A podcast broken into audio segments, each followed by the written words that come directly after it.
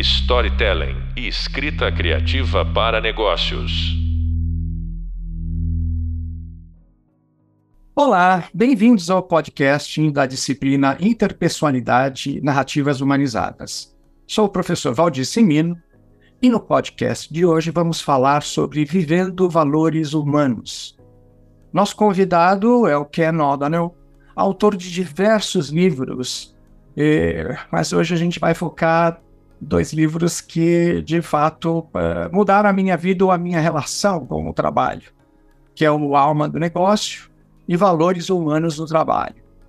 O Ken é o fundador no Brasil, é, trouxe toda a, a memória afetiva da organização Brahma Kumaris, entidade que, como eu disse, ele é, fundou no Brasil. Ela é oriunda da Índia e hoje está espalhada pelo mundo.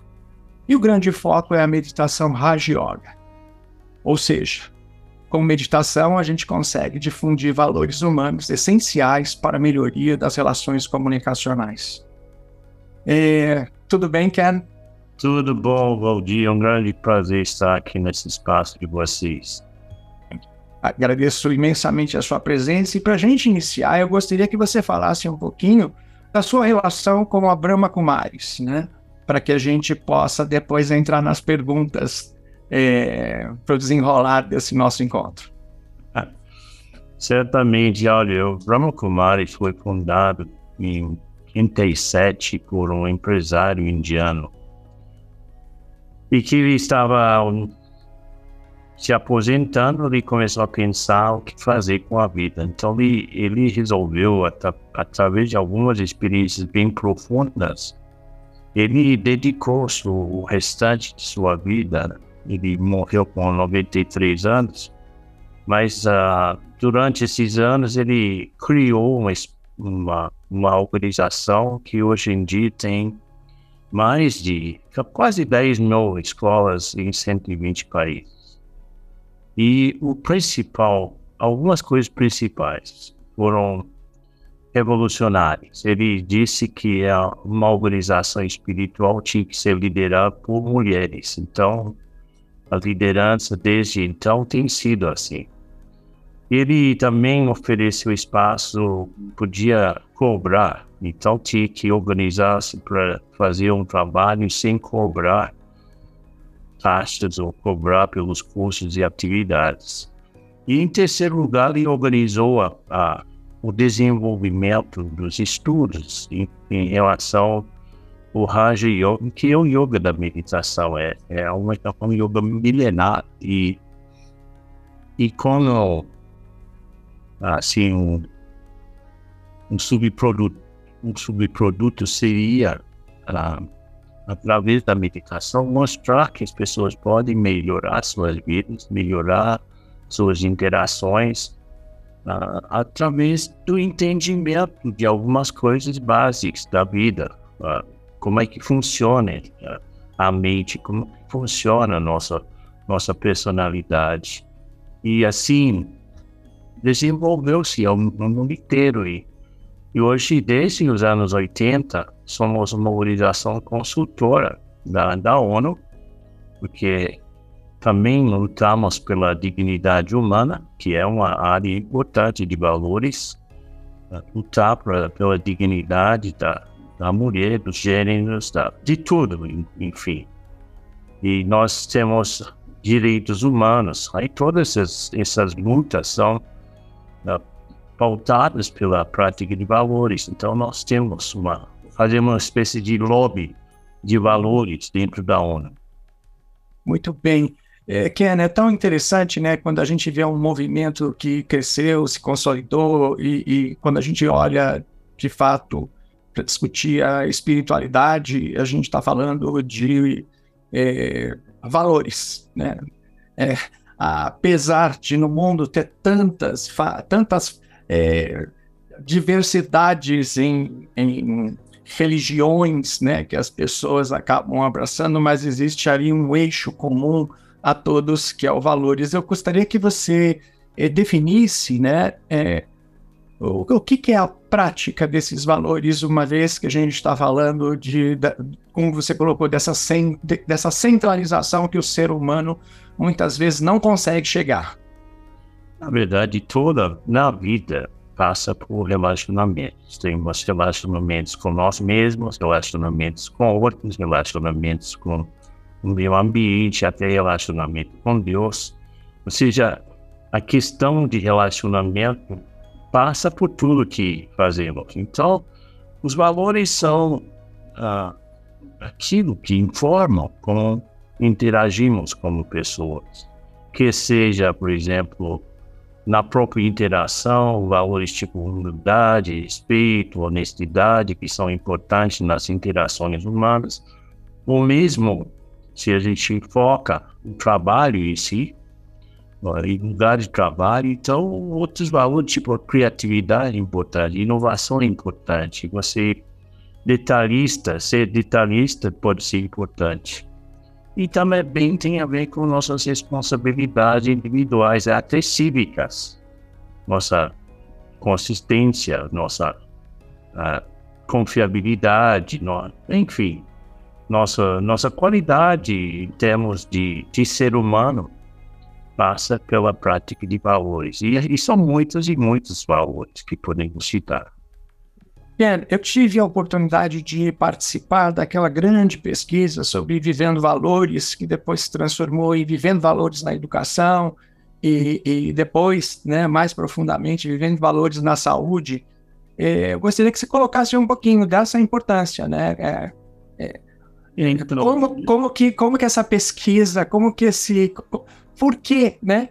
é, foi conclamado essa necessidade da gente provocar e resgatar os valores, uma vez que os valores bons são muitos. E isso realmente remonta ao, aos anos 90, começo dos anos 90, e que fizemos um trabalho, uma campanha chamada Cooperação Global para o Mundo Melhor.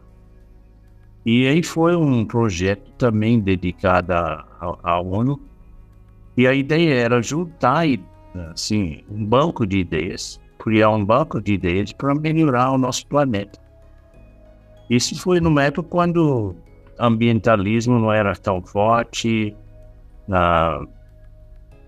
e essa ideia de responsabilidade social não, não era tão forte nem a questão das complicações sociais que nós temos visto nos últimos tempos. Então, esse projeto fez uma pergunta muito simples: o que você pode fazer para o nosso planeta?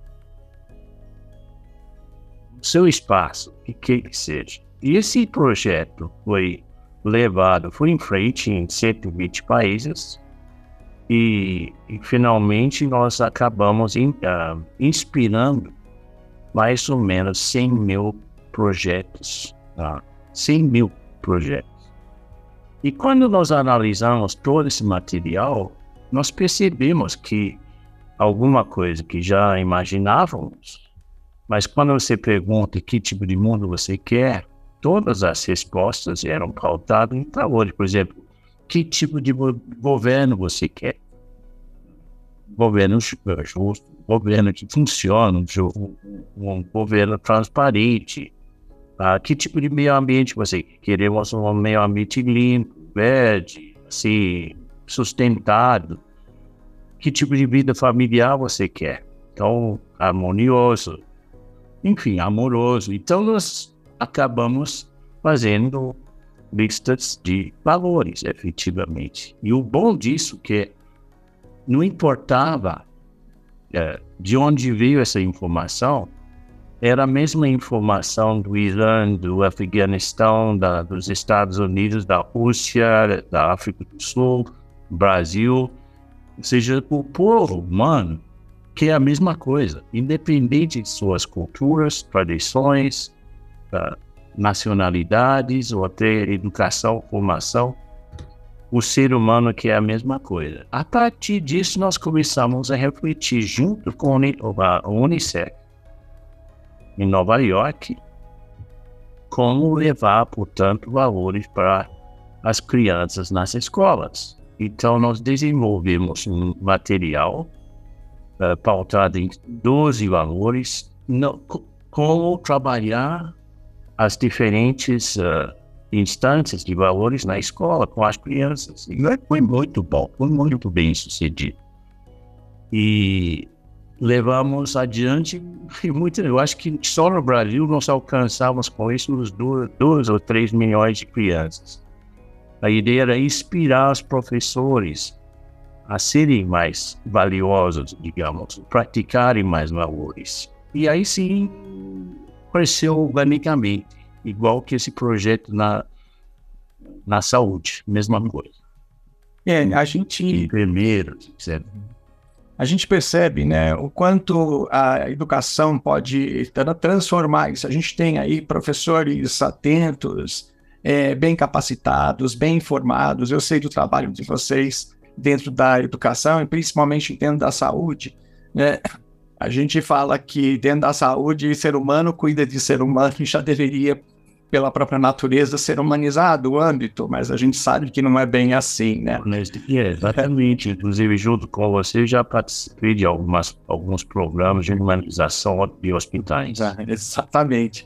Quando a gente vê exatamente essa preocupação da gente trabalhar o futuro, né, que, que quem está chegando, é, mas mais do que nunca, quem está fazendo a coisa acontecer, porque futuro é hoje, é agora, né? Eu queria que você contasse um pouquinho, ou dissertasse um pouquinho sobre os desafios de equilibrar essa vida, a vida particular de cada um, porque cada um, cada ser humano tem um monte de eus, né? Com a vida profissional. Como é que a gente, de fato, coloca os valores ou equilibra os valores entre o pessoal e o profissional? É, é, uma vez que a gente sabe que marcas, marcas são feitas por pessoas, né? Então, como é que a gente equilibra essa ação? Na verdade, é, é, é uma excelente pergunta que é uma pergunta até permanente para as pessoas. Como você pergunta às pessoas, por exemplo, o que é a coisa mais importante na sua vida, eles colocam família, né? Mas aqui você dedica mais tempo trabalho. Então, é, as pessoas vivem essa, essa, esse dilema, né? Porque gostariam de poder uh, ser mais equilibrados. A questão é que é um erro, ao meu ver, dividir a vida assim. Que na verdade eu não sou duas ou três pessoas. Eu sou uma só. E eu, quando tenho uma ideia mais clara da, do que eu sou internamente, que o ser profundo que eu sou, a, a partir de onde todas as outras coisas se desenvolvem, eu sou esse ser in, uh, interior, eu sou esse ser espiritual passando por toda essa confusão. E ora estou no trabalho, ora estou em casa, ora estou na rua, mas eu não sou diferente, sou o mesmo ser. Não é uma questão equilibrar, não é questão de de fazer malabarismo com esses papéis, né? Como se fosse um chapéu. Agora eu tô com chapéu de chefe lá no, setor. Agora estou com chefe de pai para mim. Agora que eu estou chefe de alguém que está tá exercendo voto para presidente, etc. Então, é, não, eu sou um ser, um humano, eu estou em diferentes situações. E, de fato, se você olha bem, são os mesmos valores o respeito em casa, respeito na, na rua, respeito no supermercado, respeito no trabalho, é o mesmo respeito. Diferentes alvos, diferentes objetos, mas é o mesmo respeito. Seja, eu não sou, eu não, eh, se eu sou transparente, eu sou transparente em casa, com esposo, com filhos, com companheiro, companheiras. Eu estou eu sou transparente no trabalho com meus colegas, meus chefes e meus subordinados, é a mesma transparência. Então, a prática de, de equilibrar não é um malabarismo de chapéus, é apenas criar um senso de identidade que é consistente e continua. É, é como eu falei, marcas né, são feitas por pessoas, é, quando a gente vê é, essa, essa dualidade, né? principalmente quando o indivíduo entra dentro de uma organização, seja pública ou privada, é, todas as empresas têm a sua missão, visão, valores, né? Os valores, a missão e a visão ah, são alteradas de tempos em tempos né? por causa da lucratividade, por causa do resultado que a empresa, né? Por causa das metas. Mas os valores muitas vezes eles não são mexíveis, vamos dizer assim, né? Eu queria que você contasse também um pouquinho, né? Porque a gente é, é, a gente vê muitas vezes dentro das organizações as pessoas completamente desiludidas, cansadas e elas esquecem que tem lá na parede ou no compliance da empresa, né? Uma coisa tão importante para ela poder até se oxigenar. Eu queria ouvir de você que, que entra dentro de tantas empresas discutindo essa temática, né? E aí você citou esse livro, Valores Humanos no Trabalho, o subtítulo é Da Parede para a Prática. Isso significa que você mesmo falou que você vai, você vê lá na recepção um quadro muito lindo, missão, visão, nossos valores. E depois lá dentro você pergunta às pessoas, você pode uh, citar quais são os valores que vocês praticam aqui na empresa. Muitos deles não conseguem nem falar isso, muito menos praticar. O problema é que é, é tipo, é engraçado que eu sou australiano, então, mas uh, usar essa expressão é para o inglês, para o inglês ver, né? É. Então, e que, uh, que a gente olha essa lista, eu posso contar uma história que é de uma empresa muito grande de, de alimentos e de produtos de higiene chamada Unilever, que é o segundo maior no mundo nesses dois setores. E eles também, você olha a missão deles, eles têm uma lista de produtos e eles querem praticamente socializar esses produtos. E aí tem a ver com o bem-estar das pessoas, tanto que você olha para o logo, a Unilever é tem passarinho, tem ser humano, tem palmeira, tem toda a natureza está dentro do logo do U da Unilever. Mas eu estava com o presidente dessa empresa da Ásia Pacífico quando aconteceu o tsunami na, na Ásia. Eu estava lá e, e ele, não, ele não teve dúvida que vamos juntar os, os líderes do grupo, né, que era um monte de empresas dentro do grupo, tá? desde os produtos de higiene, o Dove, né, o Vitoriana, todos esses produtos que a gente conhece, ONU, né? Lux, todos esses produtos são empresas, na verdade. Então, a gente foi, ele me convidou também, foi para Sri Lanka onde acabaram de morrer 40 mil pessoas. E ele estava se perguntando, mas o que nós podemos fazer? Como tornar nosso, nossa missão, nossa visão verdadeiro? Porque nós existimos para o bem-estar das pessoas e aqui que está acontecendo uma tragédia, que fazer? Então eu fui com eles, foi impressionante lidar com pessoas que acabaram de perder tudo Claro que a empresa entrou com, com dinheiro, com subsídios, com alimento, com, com remédio, com a roupa para pessoas que perderam tudo. 30 ou 40 mil pessoas tinham acabado de morrer em Sri Lanka. Isso foi no fim de 2004. E aí, três, quatro dias interagindo com essas vítimas, naturalmente os vítimos tavam, não estavam pensando em comida e remédio, estavam pensando em. Eles queriam amor. Então, isso foi engraçado ver como esses eram presidentes de empresa, não, não os gerentes, os presidentes dos, das empresas do grupo estavam lá. Primeira vez interagindo com gente que acabaram de perder. Dois anos depois, eu estava com esse mesmo grupo, uma parte desse grupo em Vietnã. E você tinha que ver quão sensíveis eram, quão diferentes eram. Eles tinham processado aquela tragédia e se tornaram mais humanos. Mas, e aí isso não afetou as vendas, não? Eles estavam liderando nesses, né, nos seus setores na, no Sudeste Asiático, mais que os seus concorrentes diretos. Então, a sensibilização das pessoas dentro da empresa uh, cria um ambiente onde a produtividade é maior. Esse nós provamos na prática, na pele mesmo. É, é aquela velha expressão, né? Aprender com o sofrimento.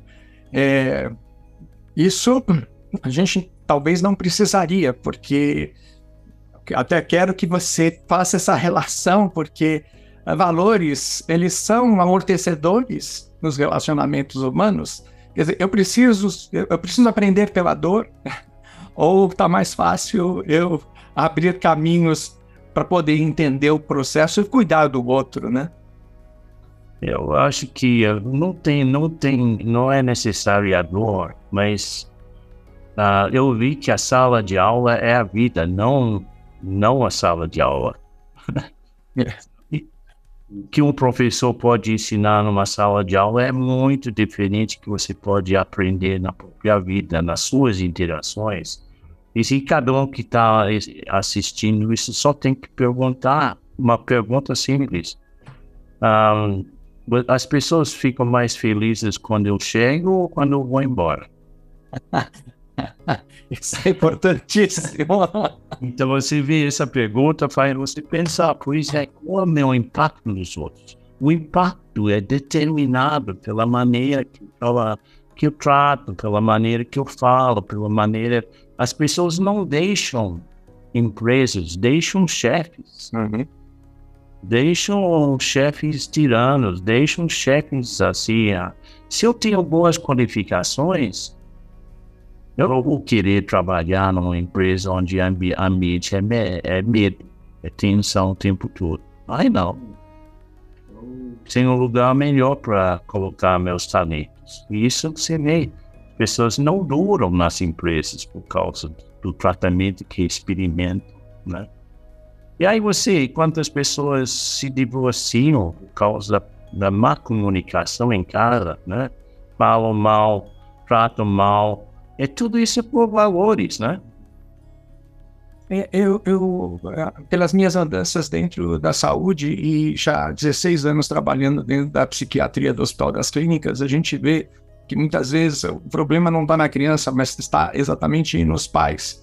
Né? Na, na, na, cultura que os pais estão muitas vezes consolidando, eh, fortalecendo, não deixa de ser é, uma atenção. É, e o problema não é o paciente, é o impaciente. É o impaciente, correto. Ken, quando a gente é, vive né, num mundo crescimento com tantas guerras, com tantas violências, tanta intolerância, né?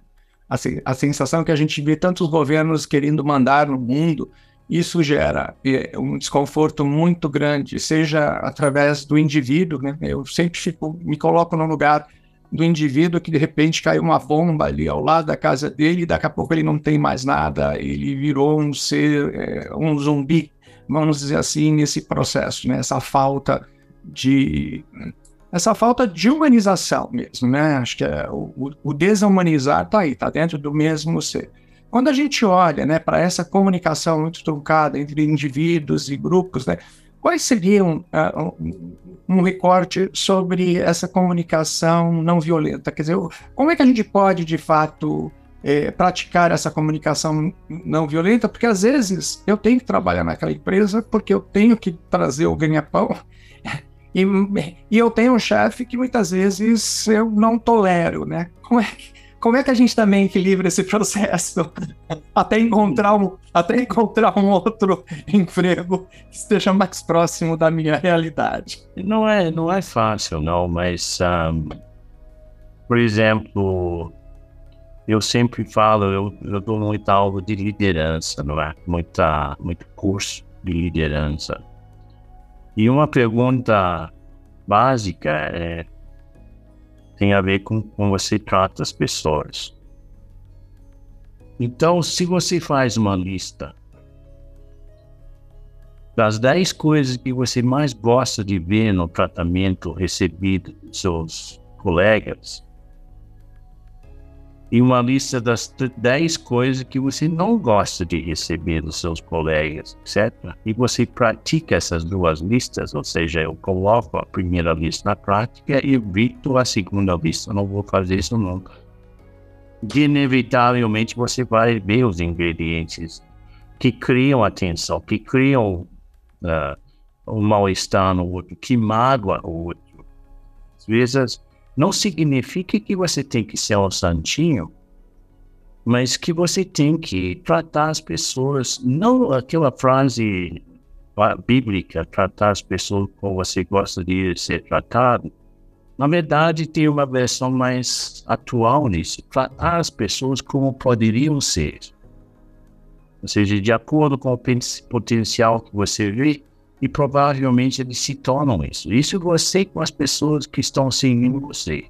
Agora, você com seus chefes, já é outra coisa. Se você se sente injustiçado e não tem clima de diálogo, você pode até tentar conversar, mas mesmo conversando, a regra da não violência é você notar aquilo que aconteceu Olha, está, aconteceu isso, aconteceu, falar os fatos.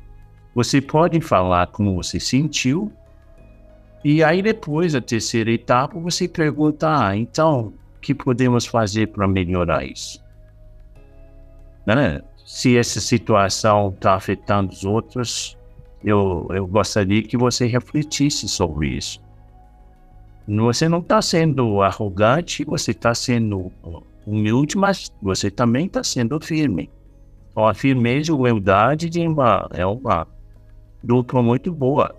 Agora, se você não consegue convencer, se você fala isso, você é mandado embora, você pelo menos falou.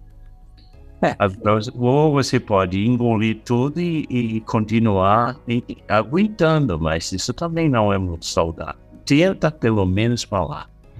E aí o mínimo que você pode fazer nessa situação é fingir ser um palitinho de incenso aceso no cantinho, espalhando uma, uma, um, uma, uma energia boa. que é muito interessante essas suas colocações e, e, de fato é quando a gente se depara com um dos valores que tem sido muito falado, né? Aquela coisa assim, eu não vou vestir o sapato do outro porque a dor é do outro, o sentimento é do outro, mas eu posso estar junto, eu posso estar acolhendo, né? Então a gente fala de empatia, né? Essa palavra da, do, do grande momento, o valor do grande momento. A gente vê também é, é, que nós estamos cada vez mais abrindo espaço para a diversidade humana, né? E nós temos governos que não aceitam isso de forma nenhuma, né? O indivíduo que tenha pelas faixas etárias, pela raça, pela religião, pela classe, enfim, pelo gênero, né? A gente vê isso em constante. Como, né, facilitar essa consciência e como ser empático com aquilo que não me toca? Ah, primeiramente, você tem que entender que a essência do ser humano é muito parecida. Um taxista em Buenos Aires uh, xinga igual que o taxista em Kuala Lumpur, né? Em Nova Delhi. Estão falando línguas diferentes, contextos diferentes, mas provavelmente é o mesmo xingamento. Você vê uma mãe afegã que pede o bebê, uma mãe americana que pede o bebê, eles sofrem igual, seja o sofrimento e a alegria é, é, são muito universais. Então, primeiramente, eu tenho que ir para um, um um estado de consciência onde eu vejo as diferenças como bem superficiais. São muitas vezes a cor da pele, a pele é apenas, sei lá, um milímetro ou menos. Então, um milímetro de diferença entre eu e outro. Mas se você vai lá dentro, você capaz de isolar o ser consciente dando vida àquela forma, dando vida àquela atividade, dando vida àquele, àquela idade, àquela, aquele gênero, você vai encontrar alguém muito parecido a você. E essa consciência facilita a convivência. Absolutamente. Eu não sou muito diferente do meu interlocutor. As diferenças são superficiais. Ele acredita eu acredito B, mas provavelmente é o C que é o certo, né? Então, a gente tem que entender que há uma verdade subjacente a tudo e nós precisamos nos reportar a ela. É, você traz com grandes propriedades, mas até agora nós já estamos chegando aqui no, na reta final do nosso bate-papo e queria que você colocasse, né, e, o, que é a alma, né? Porque fundamental. E depois até eu estico uma segunda, que é assim, como, como podemos relacionar a alma aos negócios? Ah, sim. tá bom. E yeah, eu escrevi esse livro para tentar mostrar que a alma tem tudo a ver com o ser consciente que move o corpo, que dá vida ao corpo. Ah, essa, esse ser essencial, esse ser que se chama eu, na verdade, é a alma. E a, essa alma tem um corpo, que é seu veículo. A alma é, é o motorista e o corpo é o seu veículo. Então, eu não sou meu veículo, eu tenho um veículo. Eu tenho que dirigir e cuidar desse veículo. E chega o dia quando tem que sair do veículo, que chamamos a morte. Então, a, a minha verdade essencial é a alma. E aí eu, eu tenho que né, interagir nesse mundo físico a partir dessa consciência espiritual. Eu gosto de, de lembrar essa frase de um teólogo, teólogo francês, Teilhard de Chardin.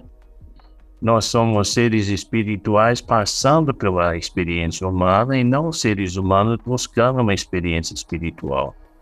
Então, a alma é a essência consciente, é a alma que fala agora através da boca, não é a boca que está falando, é o ser aqui dentro que está tentando lembrar palavras em português que não é minha língua nativa. Estou tentando lembrar as palavras e aí eu estou falando, abrindo e fechando a, a minha boca e falando. É a alma que olha através dos olhos, é a alma que escuta através dos ouvidos. Então, enfim, sou eu. Meu bem. Ken, é, Dentro desse desse contexto, quer dizer, eu queria que você também relatasse os benefícios da meditação, porque tem gente que é, não consegue, né? A, a, a mente é, é, é, tão tagarela que muitas vezes as pessoas não conseguem centrar. Às vezes estão no meio do furacão e ainda estão botando mais querosene dentro da fogueira. Quais são, qual o poder, de fato, das, da meditação, né?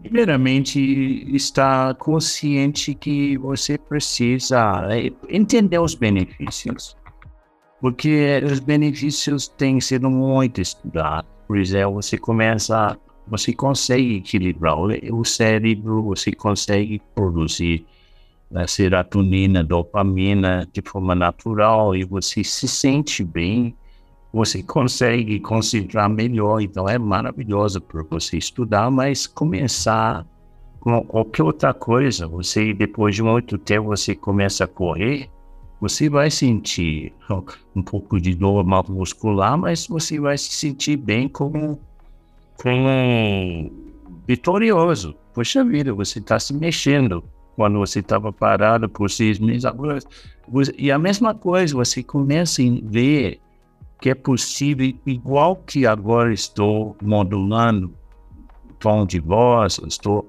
modulando a, a velocidade das palavras, eu posso fazer a mesma coisa com meus pensamentos.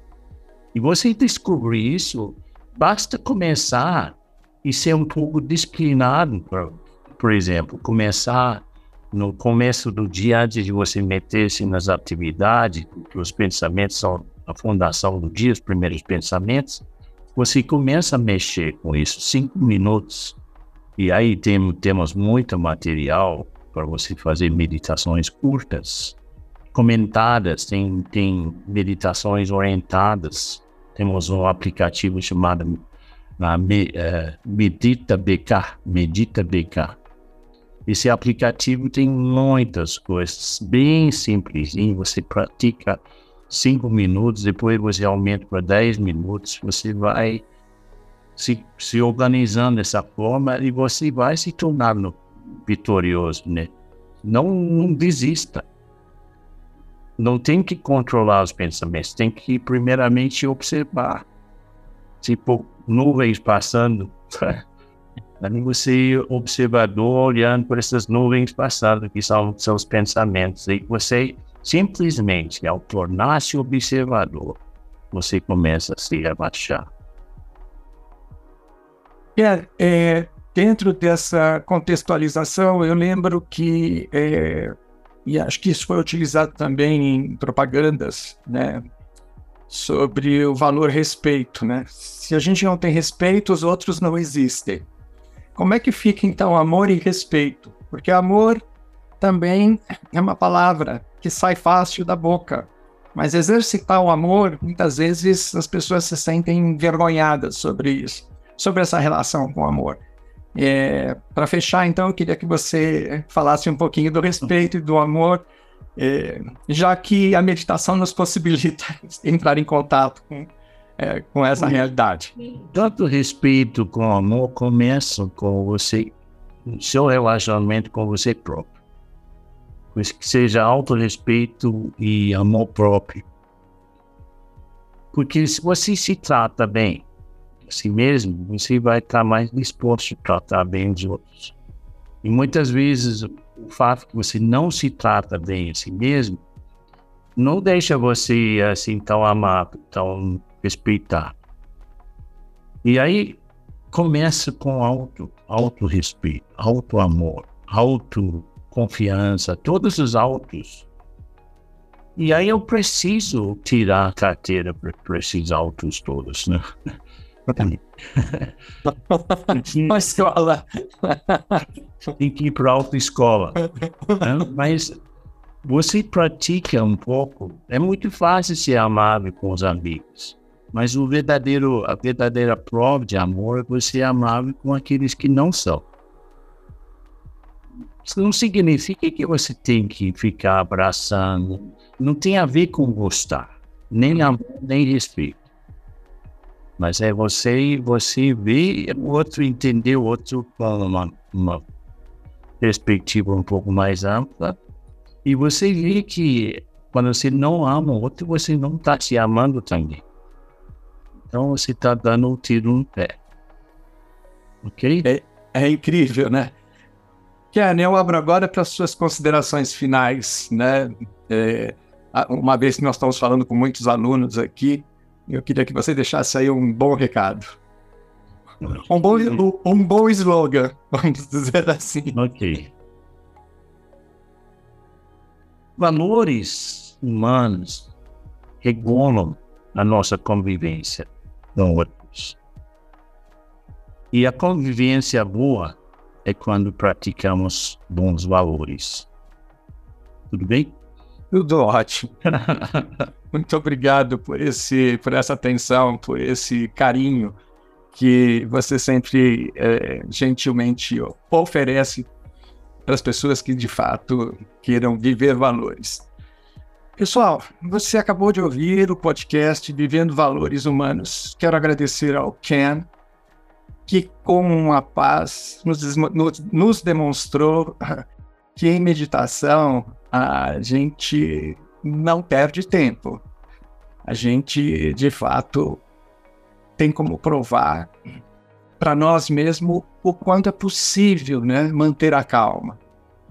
E com um mundo tão cheio de desinformação, vale muito a pena pensar duas vezes e até três antes de apertar o botão do send. Complemente esse nosso encontro é, com o conhecimento do artigo Ser Herói e o contador de histórias inspirando transformações sociais. No próximo podcast, vamos uh, juntos conversar com a Mari Pietro, e refletir sobre o consumo consciente com impactos sustentáveis. O mundo clama por ações que garantam qualidade de vida para as futuras gerações. Até a próxima e bons estudos!